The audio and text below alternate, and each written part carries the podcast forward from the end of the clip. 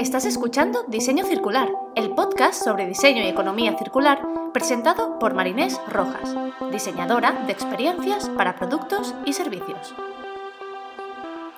En este espacio, Marinés junta su pasión por la creación de negocios con su amor por el planeta y el hacer las cosas de otra manera.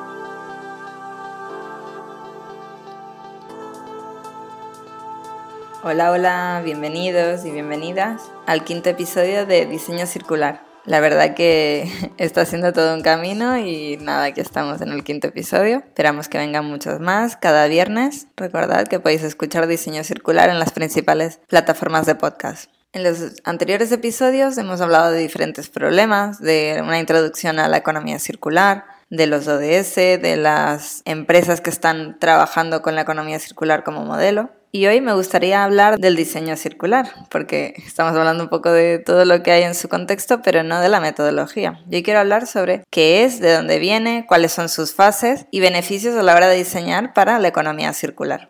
El proceso de diseño circular está muy influenciado por el design thinking, ya que nace de sus precursores. Antes de seguir, seguramente ya muchos sabréis qué es el design thinking, pero para los que no suene o nos resulte tan familiar, os daré una pequeña introducción. El design thinking es un método para generar ideas innovadoras que centra su eficacia en entender y dar solución a las necesidades reales de las personas. Es un enfoque que pone a las personas en el centro del diseño. Proviene de la forma en que trabajan los diseñadores de producto. De ahí su nombre, que en español se podría traducir como pensamiento del diseño o la forma en que piensan los diseñadores. Se empezó a desarrollar de forma teórica en la Universidad de Stanford de California en Estados Unidos, más o menos en, alrededor de los años 70, pero la primera empresa que aplicó con fines lucrativos esta metodología fue la consultora de diseño IDEO, IDEO se escribe. Es una consultora de diseño muy famosa, está en todo el mundo, tiene muchísimas sedes y no solo tiene la consultora principal, tiene también lo que son los OpenIDEO, IDEO.org, que son servicios o proyectos más de carácter social o de carácter medioambiental. Hay ciudades donde no tienen sedes y existen los chapters. Aquí en Barcelona está el OpenIDEO Barcelona Chapter, que si estáis interesados, se organizan bastantes eventos y hay una comunidad muy chula. Os dejaré el link en la descripción para todas aquellas personas que estéis interesadas. Y bueno, que me voy un poquito por las ramas. IDEO es uno de los precursores en usar el design thinking con fines lucrativos. El proceso de design thinking se compone de cinco etapas, de cinco fases y en cualquier momento se puede ir hacia atrás o hacia adelante si es oportuno, o saltar incluso etapas que no son consecutivas. Pero aunque se trate de un proceso donde ir hacia adelante o hacia atrás, se trata de un enfoque lineal. Se trabaja en un problema, se prototipa, testea y se va al siguiente. Por lo general no se piensa en el sistema que engloba el problema. Las cinco etapas del design thinking son empatizar, definir, idear, prototipar y validar. Ahora entraré muy poquito en cada una de ellas. Empatizar. En esta tenemos que comprender de manera muy profunda lo que es el problema, cuáles son las necesidades de las personas y del entorno para el que estamos intentando ofrecer una solución. Es la parte de entender el problema en la raíz. Luego tenemos la fase de definir. En la fase de definición se analiza toda la información recopilada en la primera fase y nos quedamos con aquello que realmente aporta valor y nos ayuda a tener nuevas perspectivas. En esta fase se trata de sacar insights. Debemos identificar los problemas clave en los que nos debemos enfocar. En la tercera fase, la fase de ideación,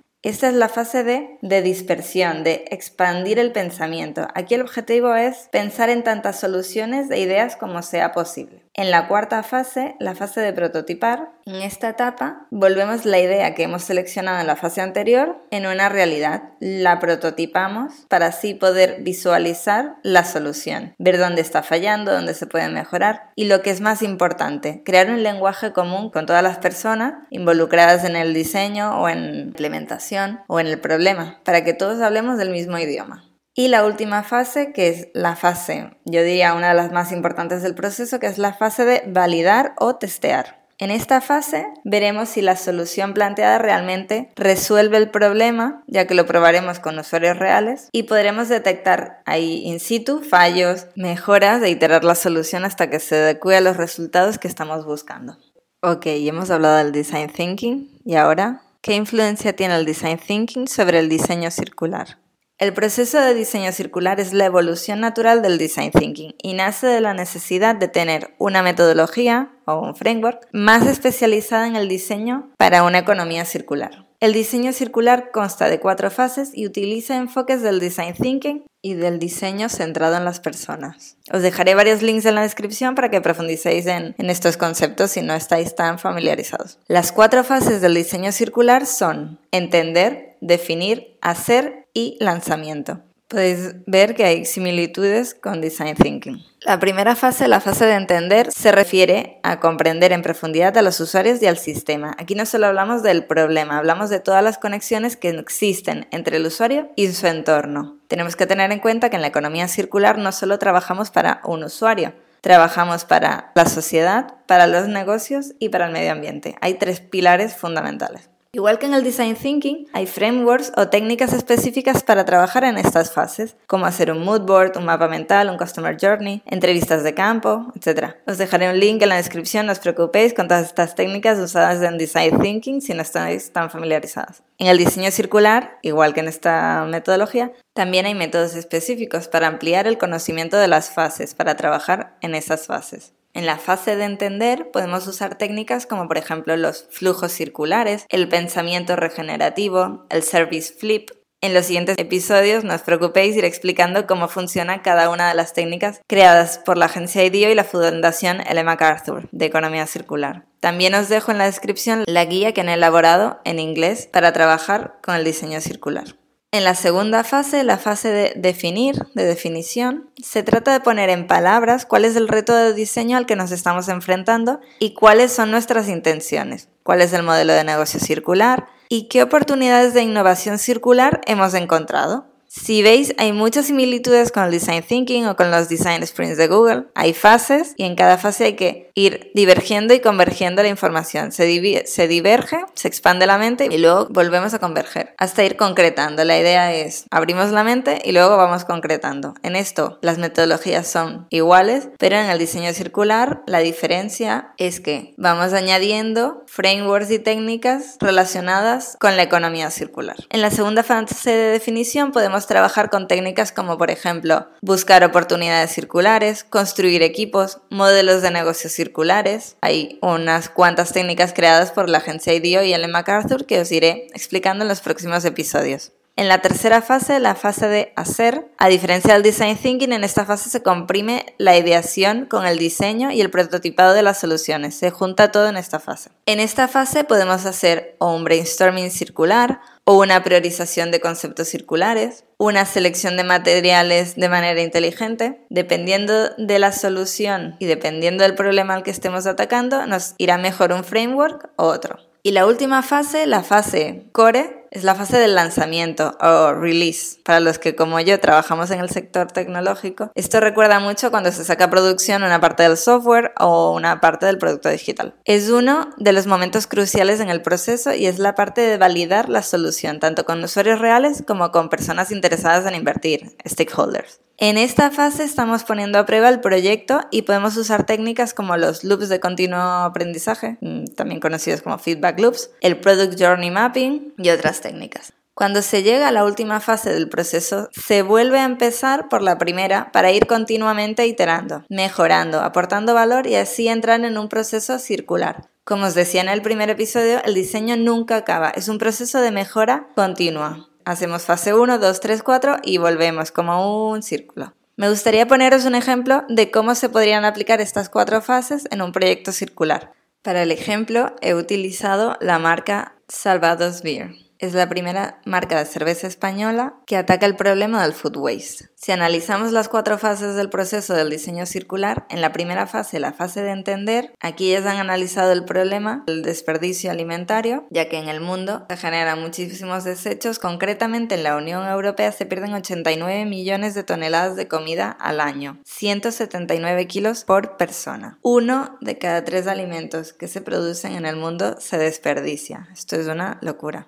Cataluña se desperdician 260.000 toneladas de alimentos al año, de los cuales 18.000 toneladas son de pan. Estas cifras son bastante alarmantes y en la parte de entender se trata de esto, de entender el problema, el contexto, los usuarios. Esto os pongo un pequeño ejemplo, pero claro, hay un análisis detrás bastante grande. En la segunda fase, la fase de definición, el reto de este grupo de emprendedoras es reducir la cantidad de desechos alimentarios producidos concretamente en Barcelona y específicamente el producto que han utilizado para empezar a trabajar es el pan. Analizando las oportunidades que ofrece la economía circular, se centran en la técnica del upcycling, que es decir, utilizan un producto, en este caso el pan, y lo convierten en otro producto con diferentes características. Se hace una mejora del producto, se hace un upgrade. En la tercera fase, la fase de hacer, la idea y solución que proponen es utilizar pan para producir cerveza. ¿Y cómo lo hacen? Lo hacen sustituyendo parte de la cebada por este pan. El proceso de elaboración de la cerveza es el proceso habitual. No hacen nada diferente, simplemente sustituyen parte de la cebada y añaden el pan.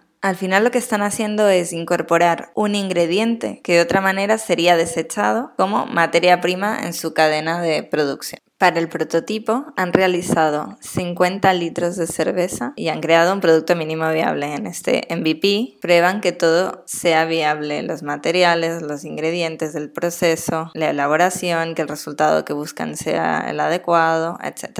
Y al final, en la cuarta fase, la fase de lanzamiento o release, han creado una campaña de crowdfunding con la que quieren validar el producto y la idea con consumidores reales. En este caso, se utiliza la campaña de crowdfunding como técnica de validación para seguir aprendiendo de los feedback loops o loops de aprendizaje continuo. Si queréis conocer el proyecto de Salvados Vir en detalle o colaborar con ellas para llevar el proyecto adelante, os dejo el link en la descripción del podcast a la campaña.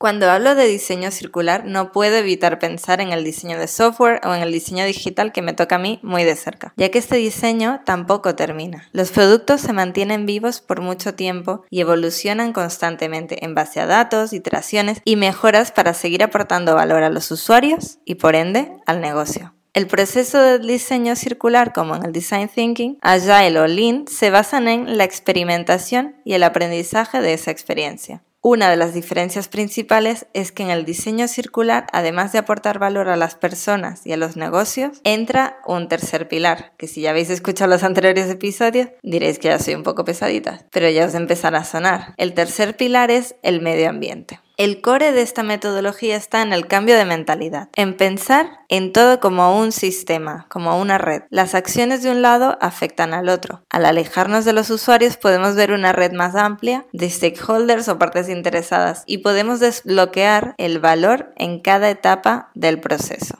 Y bueno, espero que el episodio de hoy os haya resultado interesante y os haya abierto una nueva perspectiva para que utilicéis esta metodología. En los próximos episodios iré ampliando información sobre los diferentes frameworks o técnicas para trabajar la metodología. Ampliaremos más detalles sobre la economía circular y si tenéis sugerencias o queréis que hable de algún tema o tenéis preguntas, no dudéis en contactarme para cualquier duda, comentario, para colaborar. Me podéis contactar tanto por LinkedIn, que soy muy activa en ese canal, como por mail a hola.marinesrojas.com.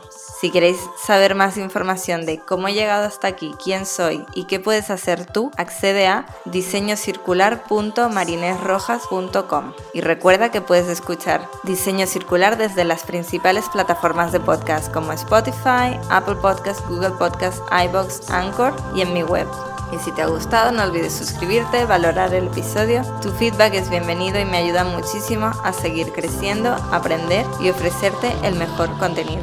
Estoy aprendiendo muchísimo sobre economía circular y si tenéis cualquier feedback o comentarios, son más que bienvenidos. Y recuerda, si la vida es circular, ¿por qué todavía pensamos de manera lineal? Nos vemos el próximo viernes. Un abrazo.